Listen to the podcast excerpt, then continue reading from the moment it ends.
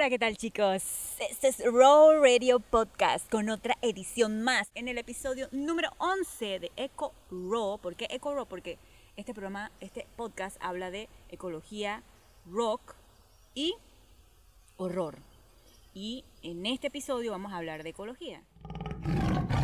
Raw Radio Podcast. Raw Radio Podcast.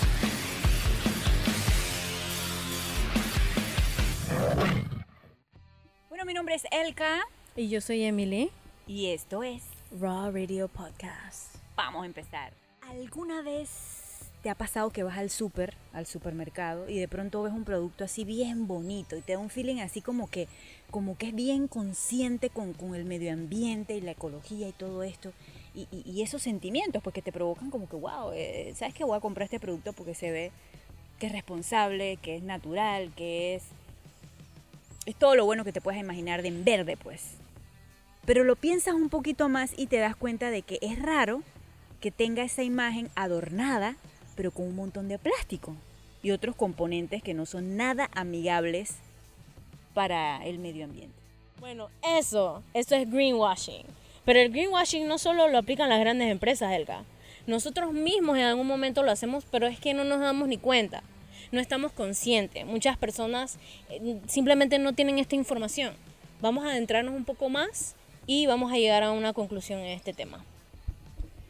Pero no sin antes dar las gracias a todos los, aquellos que han estado pendientes a nuestros episodios. La verdad que entre todas las cosas del día a día siempre estamos ansiosas por realizar este contenido para ustedes y por supuesto para nosotras mismas porque nos encanta. Así que vamos a escuchar entonces lo siguiente. ¿Qué es el greenwashing y dónde empezó este término? Green significa verde y washing, que significa lavado. Greenwashing es el intento de una empresa de hacer que sus productos parezcan ecológicos cuando en realidad no lo son. Proviene de Jay Westervelt en 1986, si no me equivoco, Elga. Lo que sucedió fue que él se quedó en un hotel y él se dio cuenta que ellos promocionaban el reuso de las toallas. Y entonces él se dio cuenta que no hacían absolutamente más nada por la ecología, ni reducir energía, ni absolutamente más nada. Y al fin y al cabo él escribió un ensayo sobre el tema diciendo de que ellos simplemente promocionaban eso, que es eh, Green Promotion, para el beneficio de ellos De ellos mismos, de abaratar costos. de abaratar costos. No hacían nada más. Entonces luego de ese ensayo de Jay Westervelt se empezó a utilizar el, termo de green, el término de greenwashing. Y ahora eh, está de moda porque, por ejemplo, palabras como sostenible, ecológico, natural, eh, incluso puedo, puedo meter otras, eh, orgánico, incluso lo puedes relacionar con lo artesanal, hi- hidropónico, que es eso, todas estas cosas que sí tiene, tiene parte de, una conciencia ecológica, no siempre la aplican del todo, eh, o sea, al 100%, pues, ¿no? Y muchas empresas se aprovechan, pues, de, este, de esta moda o esta tendencia para entonces venderse como si fueran los más responsables.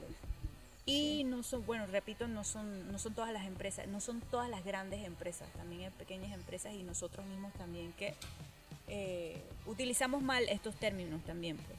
O hipócritamente, podría decir. Sí, correcto, Elka.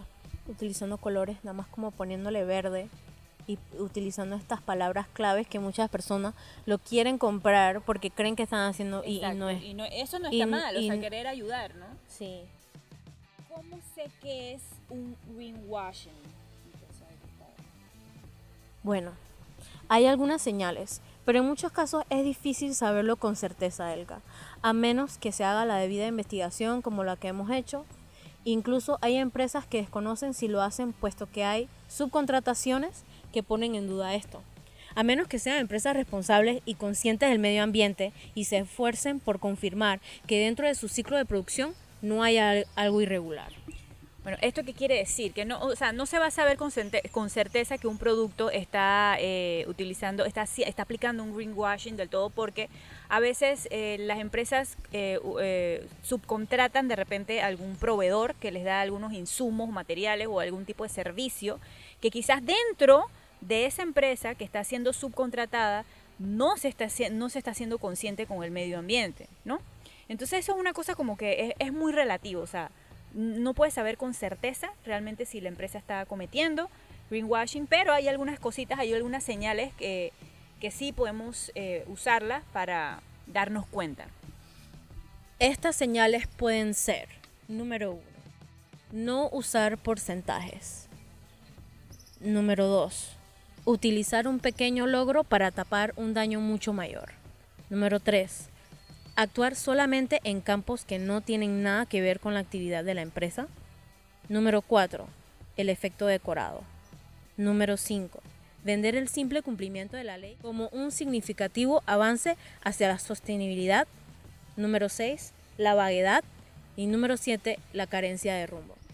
Bueno, ¿esto qué significa? No usar porcentajes. Ah, usamos eh, em, eh, esto natural y no usamos esto o usamos esta cosa, pero no, le, no te ponen el porcentaje, entonces no sabes realmente qué cantidad exactamente no están usando o qué cantidad están usando y o básicamente un montón de números que no sabemos en realidad qué es lo que significa que tenga este porcentaje eh, en las etiquetas. Básicamente es como para confundir a las personas. Sí, como, como que... No tengo ni un ejemplo específico, pero he visto que ponen en las etiquetas que estamos usando tanto porcentaje de plástico, estamos utilizando tanto por ciento cuando realmente eso no está haciendo un cambio significativo. Ok, ok o sea, está el tema de que de repente no usan porcentajes, que eso hace que no haya como una credibilidad en la información, pues, en el contenido del producto. Pero tú estás diciendo que también será el caso de que ponen, utilizan números, pero los utilizan como una manera así eh, muy general, que no te puede dar como, como una idea exacta de cuánto realmente es ese porcentaje, pues. o cuánto eso influye en, el eco-friendliness ah, del producto. Entonces también utilizar un pequeño logro para tapar, o sea, un daño grande. Es como, ah, ok, yo no uso bolsas de plástico.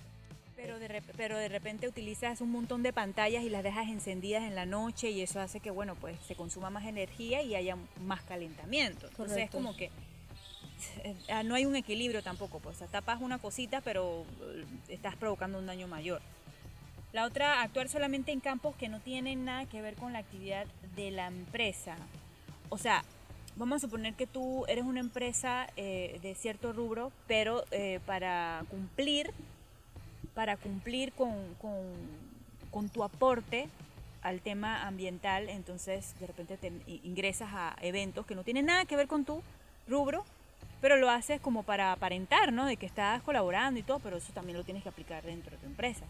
El efecto decorativo también puede ser eh, venderte como una marca muy eco-friendly, pero eh, al final usas demasiado plástico. Y bueno, las otras señales que son vaguedad, carencia de rumbo, son cosas como que te, hablan muy a lo general, pero no te hablan claro, pues. Entonces es como si se estuviera eh, mareando a la gente. Exacto, básicamente mareando a la gente. Ahora vamos a entrar en lo que son, que se le llama los siete pecados de greenwashing y por qué es tan malo. Parece algo leve para algunos, pero es un problema muy delicado y mencionaremos sus siete pecados. El primer pecado es la compensación oculta, que es cuando se enfoca en un beneficio del producto, esto sin mencionar los efectos secundarios o afectaciones que tienen a la naturaleza. Sí, esto es sencillo, es, como lo que estábamos diciendo hace un momento, que eh, vendes un producto y, y resaltas todos los beneficios que tiene. Es más económico, eh, es más sano, eh, lo puedes conseguir más fácilmente, eh, puedes ahorrar porque lo puedes utilizar para X o Y cosa y así, ¿no? Tú te vas a resaltar todos los beneficios, pero de repente no te dicen la contraparte. Para producir este producto se tuvieron que se tuvieron que talar no sé cuántas hectáreas de árboles para producir un pedacito de esto o, o qué sé yo, incluso el tema de la esclavitud, pues están esclavizando no, sé cuántas personas en, y tú ni siquiera tienes idea, o sea, son cosas que... Esa es la parte porque no, no, se sabe. La compensación oculta, eso, chus, ese es un tema, el de la, la esclavización de la gente, que hay muchas personas que no saben que hay marcas que utilizan a niños trabajando, a gente en sweatshops que le llaman, en un sótano, trabajando con un salario muy, muy bajo. O sin salario. O sin salario. Para obtener... Ahí y, nadie se da cuenta de eso. Y estamos hablando de marcas grandes que hacen esto. Bueno, seguimos con los siete pecados. No muestran pruebas. Al momento de lanzar un producto, te mencionan sus beneficios para hacer un producto amigable con el ambiente y todo esto. Sin embargo, estos no están comprobados, no están certificados legalmente. Y si llegan a tener algún tipo de certificación, logras como que encontrar que no hay como una consistencia en, en la, en la veracidad o en la certificación en sí, pues. O sea, no hay pruebas que, que demuestren que el producto es realmente eh, consciente pues con el ambiente. Y no, no se tienen las pruebas, pues básicamente no hay como un control legítimo o que diga que estas son las etiquetas correctas, estas no, o que son válidas o no. Entonces simplemente utilizan los términos para que básicamente la gente lo compre por eso, cuando realmente no les importa hacer un cambio con sus productos, con la energía, con los gases que botan las mismas fábricas. Entonces, la número tres va eh, más o menos con lo que yo estaba explicando anteriormente, que es confusión. Que al momento de explicarte el producto te empiezan a hablar demasiado sin decirte lo que deseas saber. Esto lo hacen con el fin de confundir al cliente y evaden dar datos reales. Otro pecado eh, del greenwashing es las etiquetas falsas. La mayoría de los productos que en sus etiquetas muestran supuestas certificaciones que en realidad no existen. Incluso en ocasiones lo que hacen es poner que están certificados por una empresa real cuando no es así, o sea, peor todavía. Y es que mira, hab- hablando de eso del tema de la certificación, yo nada más, aquí en Panamá yo nada más me acuerdo siempre de, de, de repente del, del logo del, del Ministerio de Salud. Eh, ¿Cuál otra? sí, yo, yo, Es sí, yo que sé sí, que hay otra, está el tema de que del ISO también, pero que, o sea, temas así ecológicos, que yo no, no, no, no sé, no es ni siquiera un ente que yo vea, un ente regulador eh, legítimo o que se le dé la importancia a, a- a tal punto que la gente lo identifique, porque yo, yo no me acuerdo de qué otras certificaciones debe tener un producto para yo saber que, ¿sabes qué? Esto aparte de que es sano, es amigable con el medio ambiente. Correcto. Y debe haber, no estoy diciendo que no haya, sino que... o sea, No sé- no sabemos da- cuáles son. No, no se le da Mm. publicidad o promoción, no, no se, eh, eh, no se culturiza, pues. Y es algo que creo que favoriza a todo el mundo que se tenga en claro, específicamente en Panamá.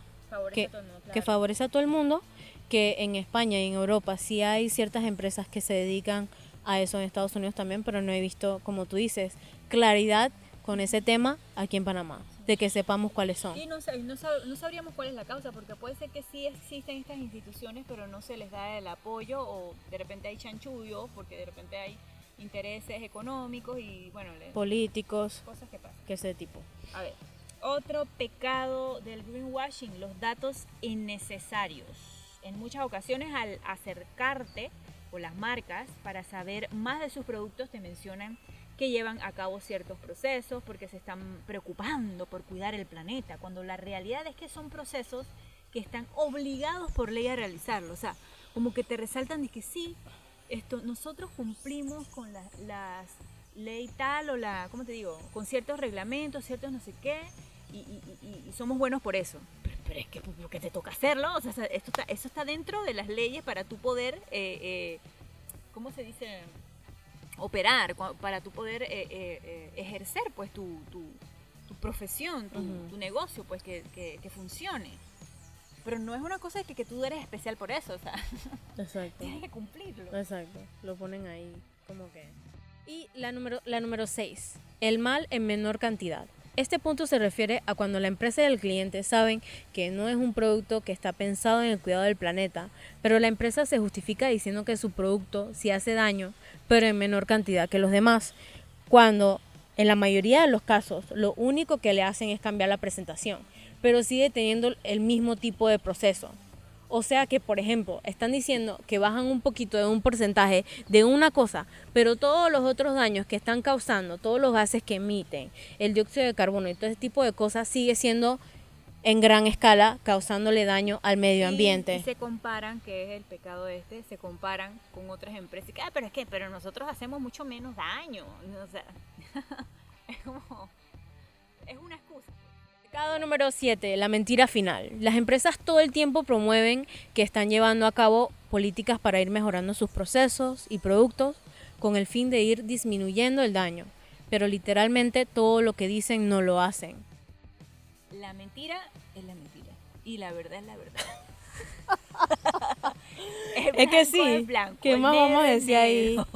Muchas mentiras, muchas mentiras, Y- mucho, y, es que- muchas y a mentiras. veces no se trata de que sea algo malo o bueno, es una cosa como que Habla claro. es la realidad. Sé transparente. Exacto, es Sé transparente. Y hazte responsable. Si no puedes, bueno, se busca la manera o qué sé yo, pero no estés mareando a la gente. Ay, pero sí me parece tan loco que utilicen esta, esta, esta etra- estrategia, wow, esta estrategia para aumentar sus ventas sin realmente querer hacer un cambio para mejorar. A ver, para finalizar este breve episodio sobre el greenwashing, porque esto es un mundo, es injusto que una gran parte de las empresas que distribuyen productos que dañan el planeta, ya sea por el tipo de producción o su empaque, entre otras cosas, sigan vendiendo sin tener una auditoría seria al respecto. Y nosotros, como, consumido- como consumidores, seamos los malos de la película. Cuando ellos no se responsabilizan por distribuir y ofrecer sus productos de una manera más sostenible. Esto, ¿a qué me refiero con esto? Ah, no tenemos que usar plástico, ahora bolsas así, bolsas acá, no sé qué. Está bien, nosotros ponemos nuestra parte. Ah, eh, lavarnos las manos así, así, lo más rápido posible, no usar tanta agua, eh, no encender todo. lo- Pero ¿y qué pasa con las empresas? ¿Qué pasa con las empresas? A mí me parece absurdo para abrir un pinche chocolate, o sea, que tenga como ocho empaques diferentes para, o sea, sea, la cantidad de materia prima que se utiliza para eso. O sea, nosotros tenemos que poner nuestra parte, pero ¿y qué pasa con las empresas? O sea, ¿qué? Sé transparente. Todos debemos cumplir con nuestro papel responsable frente a esta problemática. Esto no es algo nuevo, pero ha aumentado por la demanda de personas que buscan productos amigables con el ambiente. Y eso es bueno, pero muchas empresas aprovechan de aquellos que quieren ayudar, pero no cuentan con mucha información sobre estos temas, pero tienen toda la intención. Así mismo es, eh, habemos muchas personas con la intención de tratar de llevar un equilibrio o de ayudar, pero yo sé que no se puede al 100%, pero de alguna manera, pues, entonces eh, no es justo que eh, haya un despertar en- dentro de la humanidad, pues, que quiera hacerse responsable y ayudar y que las cosas sean más eco-friendly, por decirlo así, pero que las mismas empresas, eh, en vez de usar eso de manera positiva, lo utilizan para sus propios intereses.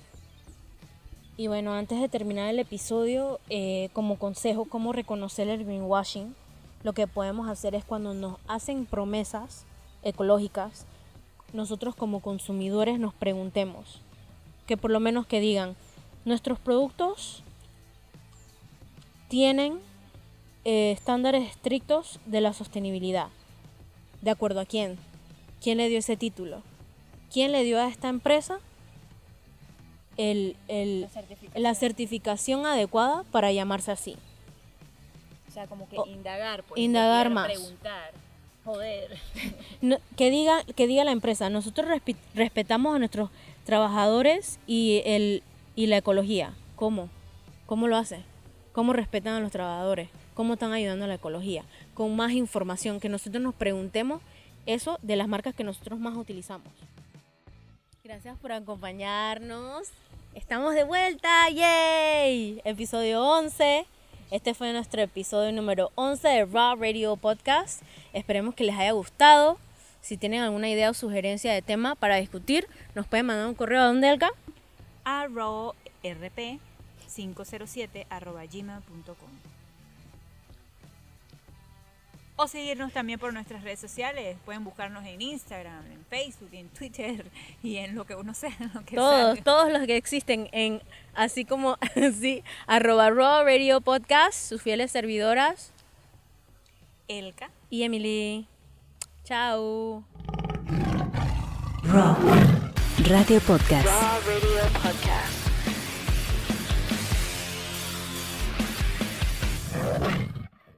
Vamos a ver, ahora sí se ve que está grabando. Yeah, yeah. We're recording. Ponerle play. Ya le puse.